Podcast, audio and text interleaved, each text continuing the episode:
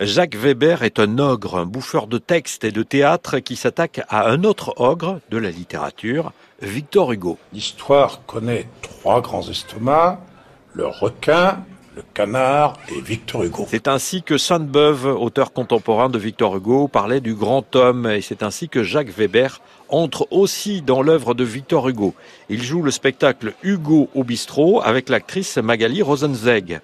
Il s'appuie sur des textes d'Hugo qui soulignent son appétit de la vie dans tous les domaines. Jacques Weber sur France Culture. Il bouffait comme vin, euh, il baisait, pardon, comme vin, euh, il écrivait comme... Enfin bon, c'est assez complètement fou. Au début, je me suis dit, tiens, je, je frappais le verbe comme ça, j'étais là dans le, dans le discours sur la misère, j'étais pris à la gorge par le lyrisme, mais maintenant, j'essaie de trouver le plus quelque chose qui, dans tous ces textes, ressort, cette humanité que je crois que j'ai rarement ressentie chez quelqu'un d'autre. Ce spectacle est joué aujourd'hui dans des théâtres, mais Jacques Weber l'a créé dans un restaurant.